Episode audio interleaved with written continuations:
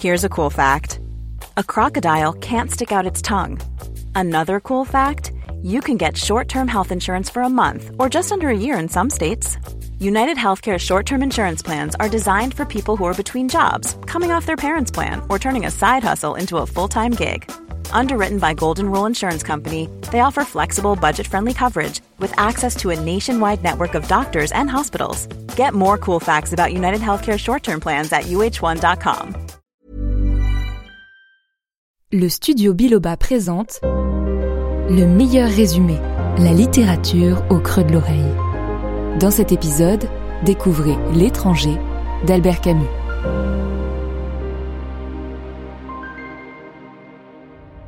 Mère décédée, enterrement demain, sentiment distingué. Six mots jetés à la hâte sur un télégramme que Meursault répète en silence. Mère décédée, enterrement demain, sentiment distingué.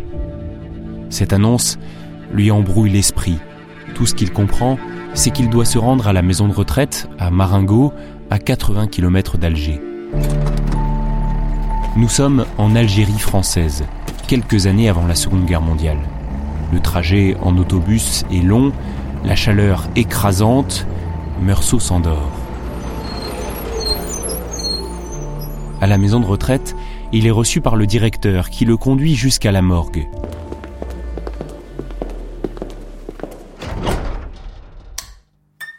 C'est là qu'il devra passer la nuit à veiller le corps. La pièce est éclatante de blancheur. Au centre repose le cercueil, fermé. Loin de s'émouvoir, Meursault semble vivre ce malheur avec distance, comme un observateur extérieur. Toutefois, quand le concierge s'approche pour dévisser le couvercle du cercueil, Meursault s'y oppose. Il ne veut pas voir le corps. Non pas qu'il ait peur de regarder le cadavre de sa mère ou éprouve un quelconque ressentiment à son égard. Non, il ne veut pas. C'est tout. Sans trop savoir pourquoi. Assis sur une chaise, il écoute le bavardage du concierge, accepte un café. La nuit tombe. Meursault fume une cigarette, puis somnole. Soudain, sous la lumière aveuglante des néons, dans un silence parfait, un petit groupe de vieillards prend place sur des chaises face à Meursault. Ce sont des pensionnaires de la maison de retraite, anciens amis de sa mère, qui veulent participer à la veillée. Durant de longues heures, personne ne dit rien. Lorsqu'arrive le matin, Meursault peut enfin quitter la morgue. L'enterrement doit avoir lieu vers 10 heures dans l'église du village voisin, à trois quarts d'heure de marche. Sous un soleil accablant, le cortège funéraire se met en route. Un certain Monsieur Pérez, ami proche de Madame Meursault au sein de la maison de retraite, ferme la marche.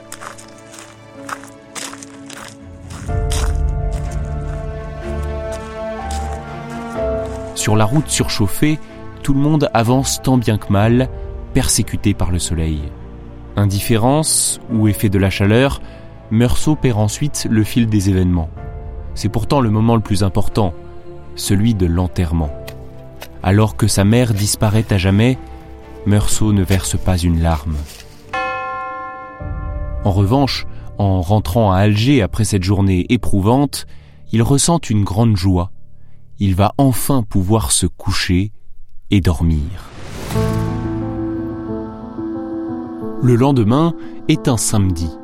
Meursault décide d'en profiter pour aller se baigner à l'établissement des bains du port. Dans l'eau, il croise Marie Cardona, une jeune fille qui travaillait dans la même entreprise que lui quelque temps auparavant. Ils s'amusent, se font dorer au soleil, deviennent de plus en plus proches. Le soir, ils vont au cinéma. Dans la pénombre de la salle, Meursault embrasse Marie. Elle passe ensuite la nuit chez lui, dans le quartier populaire de Bellecour. Une fois que Marie est partie, Meursault ne sait quoi faire de son dimanche. Il erre dans son petit appartement, puis finit par s'installer sur le balcon pour observer les va-et-vient des habitants du quartier. Tel un spectateur dans sa loge de théâtre, Meursault suit l'histoire que lui raconte la ville. La rue et le tramway qui se remplissent d'une foule pressée d'aller se divertir. puis le grand silence de l'après-midi, et enfin le retour de la même foule excitée et rieuse. Meursault, lui, demeure silencieux, il contemple la vie, extérieure à son remue-ménage. Le jour suivant, en rentrant du bureau, Meursault croise ses voisins de palier dans l'escalier de son immeuble. Tout d'abord Salamano, un petit vieux décrépit qui insulte son chien, un malheureux épagnol souffrant d'une maladie de peau. Raymond Sintès, ensuite, un proxénète notoire peu apprécié dans le quartier. Mais cela est totalement égal à Meursault. Il accepte de dîner chez lui. Lors du repas, Raymond se confie. Monsieur Meursault, j'aimerais vous demander conseil au sujet d'une affaire. Vous êtes un homme, vous, connaissez la vie. Aidez-moi, et ensuite on sera copains. Vous voulez qu'on soit copains tous les deux? Meursault ne répond rien, mais Raymond lui raconte tout de même sa sombre histoire. Persuadé que sa maîtresse le trompe, le proxénète veut la punir. Il demande à Meursault d'écrire une lettre à sa place. Une lettre qui attirera la jeune femme chez lui et lui permettra de se venger. Meursault accepte et rédige la lettre sans avoir conscience, semble-t-il, de s'impliquer dans une affaire sordide.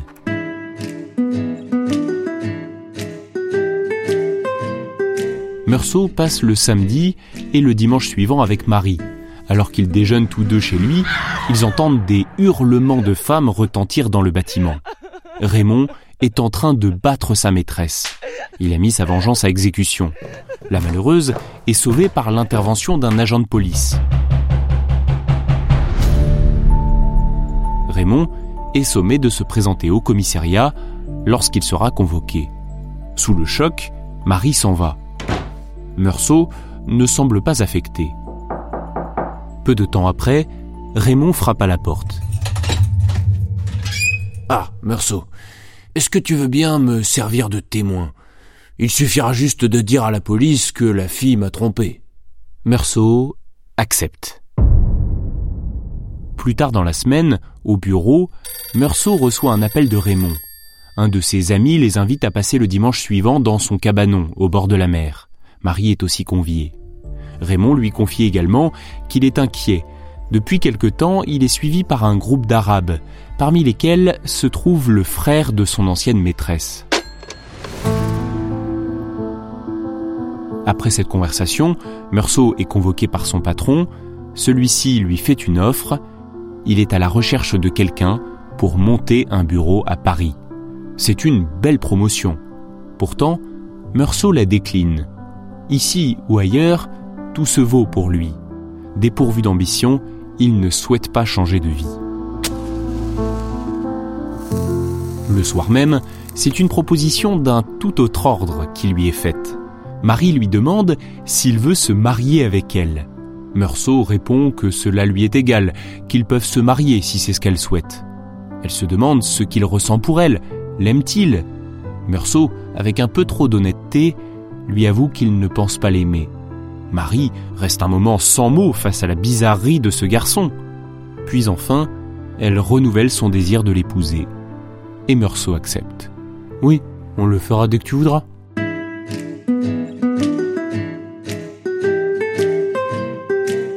Arrive le dimanche, jour de l'invitation dans le cabanon du bord de mer de l'ami de Raymond, un dénommé Masson. Au moment de quitter l'appartement, Raymond fait remarquer à Meursault et à Marie un groupe d'Arabes qui les observe en silence. Parmi eux se trouve le frère de l'ancienne maîtresse maltraitée par Raymond. Mais le groupe ne les suit pas dans l'autobus qui doit les mener vers la plage, située dans la banlieue d'Alger, alors Raymond est rassuré. Les trois amis sont accueillis par Masson et sa femme. Après un agréable déjeuner, Masson propose à Raymond et à Meursault une promenade sur la plage. La chaleur et l'éclat du soleil sont presque insoutenables à cette heure de la journée. Soudain, au bout de la plage, deux silhouettes se détachent. Le frère de l'ex-maîtresse de Raymond et l'un de ses compagnons. Alors tout compte fait, ils les ont bien suivis. Lentement, les deux groupes se rapprochent jusqu'à se faire face. Raymond provoque le frère de sa maîtresse et lorsque celui-ci fait mine de l'attaquer, le proxénète le frappe violemment. Masson entre dans la bataille Très vite, les deux hommes prennent le dessus sur les Arabes. Raymond fanfaronne. tu vas voir ce qu'il va prendre. Mais à ce moment, le frère sort un couteau. Il taillade le bras et la bouche de Raymond avant de prendre la fuite avec son compagnon. Aussi vite que possible, les trois amis retournent au cabanon afin de soigner Raymond, dont les blessures ne sont que superficielles. Celui-ci, sombre, rumine sa défaite. Il ne peut pas supporter ce qui vient de se passer et décide de retourner sur la plage. Meursault l'accompagne. Après une longue marche sous un soleil de plomb, ils finissent par retrouver les deux Arabes qui se prélassent derrière un rocher. Raymond sort un revolver qu'il tenait caché dans sa poche et chuchote. Je le descends. Meursault l'en dissuade. Il ne peut pas tirer sur quelqu'un qui ne se montre pas menaçant. Il suggère plutôt à Raymond de lui confier son revolver et d'attaquer son ennemi au corps à corps. La situation va-t-elle mal tourner? Alors que la tension est à son comble, les Arabes, brusquement, se cachent derrière le rocher. Ce mouvement inattendu semble faire revenir Raymond à la raison et les deux hommes rebroussent chemin jusqu'au cabanon. Arrivé au pied de l'escalier en bois de la maisonnette, cependant, Meursault se sent mal. La chaleur l'accable. Inexplicablement, il retourne sur la plage. Une sorte de lutte contre le soleil s'engage. Meursault se force à marcher pour triompher de l'insupportable lumière. Soudain, il aperçoit le rocher où se cachaient les deux Arabes quelque temps auparavant. Meursault est surpris d'y retrouver le frère de la maîtresse de Raymond. Il ne pensait plus du tout à lui. En revanche, l'individu ne l'a pas oublié. Il se sent menacé par sa présence. Alors il se lève et brandit son couteau. Meursault avance un pas, une vaine tentative pour échapper au soleil qui le torture. Dans les mains de son adversaire, la lame de couteau n'est plus qu'un éclat de lumière aveuglante. Au plus mal, Meursault crispe la main sur le revolver, la gâchette cède. Sans le vouloir, il vient de tirer sur l'arabe. Le corps, inerte, gît à ses pieds. Meursault, déboussolé, tire encore quatre fois sur lui. Alors seulement, il réalise qu'il vient de commettre l'irréparable, comme quatre coups brefs frappés sur la porte du malheur. Meursault est arrêté pour meurtre. Mais même dans une situation aussi préoccupante, il demeure calme, comme insensible à ce qui lui arrive. Lors des interrogatoires, il se contente de répondre aux questions qu'on lui pose le plus honnêtement possible. Mais ce qu'il répond n'est ni du goût de son avocat, commis d'office, ni du juge d'instruction. Afin d'aider son affaire, les deux hommes, chacun leur tour, essaient de lui faire dire des choses qui le feront passer pour un homme pitoyable et repentant. Écoutez, il y a des choses que je ne comprends pas dans votre geste, mais vous allez m'aider à les comprendre, n'est-ce pas? Mais Meursault se borne à répéter la vérité. Il ne sait pas pourquoi il a tiré quatre coups sur un corps à terre. Il ne ressent pas de regret, mais de l'ennui. Désarçonné, l'avocat finit par le délaisser. Le juge d'instruction, à bout de patience, perd son professionnalisme et tente de lui faire emprunter la voie du repentir en secouant un crucifix sous ses yeux. Moi, je suis chrétien, je demande pardon de tes fautes à Jésus-Christ.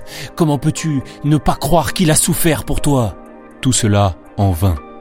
Meursault, à leurs yeux, est une énigme ou un monstre. Rapidement, il se désintéresse de son cas. Dans sa cellule, Meursault s'habitue petit à petit à sa vie de prisonnier, une vie presque végétative. Si les premiers mois sont un peu difficiles, il finit par trouver des parades contre l'ennui. Se souvenir dans le moindre détail de son appartement, relire un fait divers sinistre imprimé sur un vieux morceau de journal oublié sous son lit, ou encore, et surtout, dormir.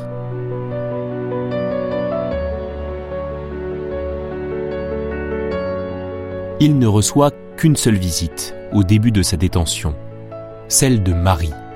Dans le parloir, elle tente d'insuffler de l'espoir à Meursault. Tu vas voir, tu sortiras et on se mariera. Mais il ne semble pas y croire. Les mois passent, onze mois. Arrive le procès. Dans la salle d'audience, la chaleur est étouffante. Meursault prend place dans le box des accusés, puis l'interrogatoire commence. Bien vite, les questions dévient de l'acte d'accusation, le meurtre de l'arabe, pour porter sur le comportement de Meursault lors de l'enterrement de sa mère. On appelle des témoins, le directeur et le concierge de la maison de retraite où résidait Madame Meursault. Le président du jury les questionne. L'accusé était-il triste le jour de l'enterrement? A-t-il pleuré? Les deux hommes répondent par la négative. Meursault n'a pas pleuré, il n'a pas voulu voir le corps, et il a fumé et bu du café devant la dépouille maternelle. Un silence écrasant s'abat sur la salle. Marie se présente ensuite à la barre.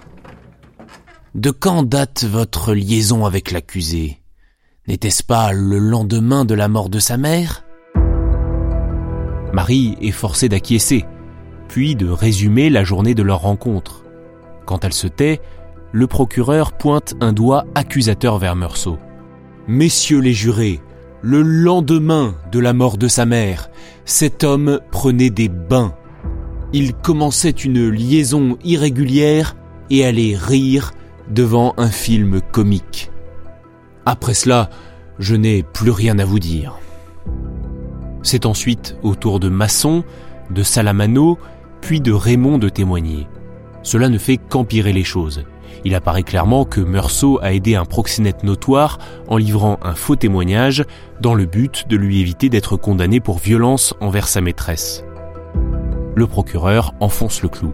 Le même homme qui, au lendemain de la mort de sa mère, se livrait à la débauche la plus honteuse, a tué pour des raisons futiles et pour liquider une affaire de mœurs inqualifiable. À ces mots, l'avocat de Meursault s'insurge. Mais enfin, mon client est-il accusé d'avoir enterré sa mère ou d'avoir tué un homme? Ce à quoi le procureur rétorque. Parfaitement, j'accuse cet homme d'avoir enterré sa mère avec un cœur de criminel. L'audience est levée et Meursault est reconduit en prison.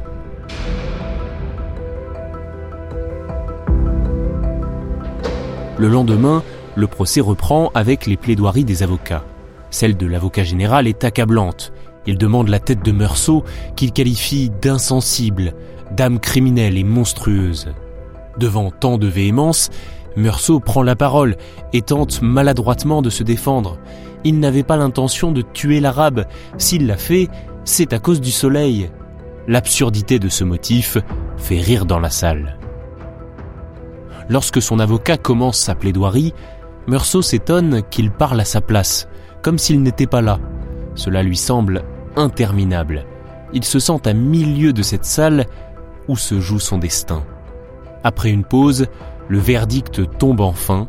Dans un silence de plomb, Meursault entend le président du jury annoncer la sentence.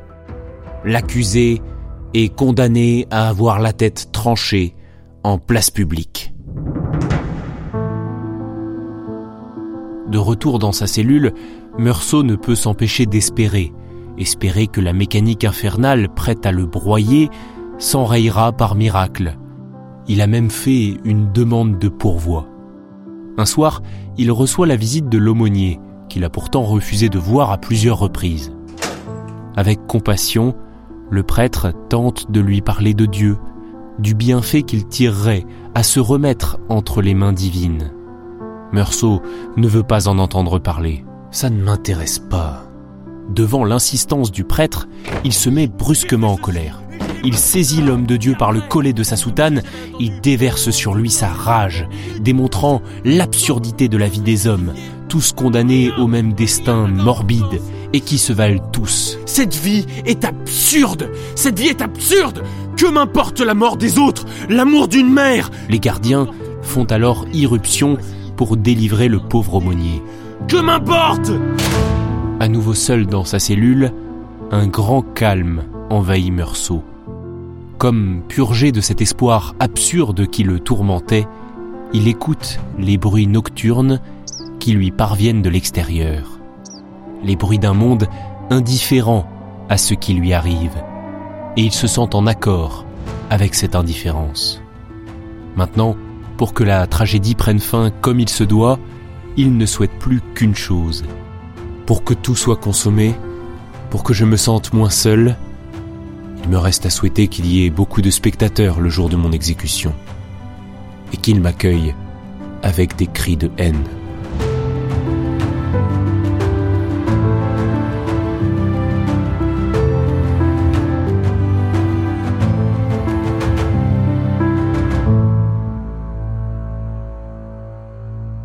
Et voilà, c'est sur cette phrase, pour le moins étonnante, que s'achève ce roman d'Albert Camus. Si je voulais raconter dans cet épisode à la troisième personne, sachez que dans le texte de Camus, c'est une narration à la première personne, par le personnage principal, Meursault. Il me paraît d'ailleurs important de préciser que Meursault est un nom de famille. Nous ne connaissons pas son prénom, il n'est jamais révélé dans le roman. Écrit en 1942, en pleine Seconde Guerre mondiale, L'étranger appartient à ce qu'Albert Camus a lui-même qualifié de cycle de l'absurde. Ce cycle désigne quatre de ses œuvres, un essai, deux pièces de théâtre et un roman, L'étranger, dans lesquels l'auteur explique sa philosophie de l'absurde.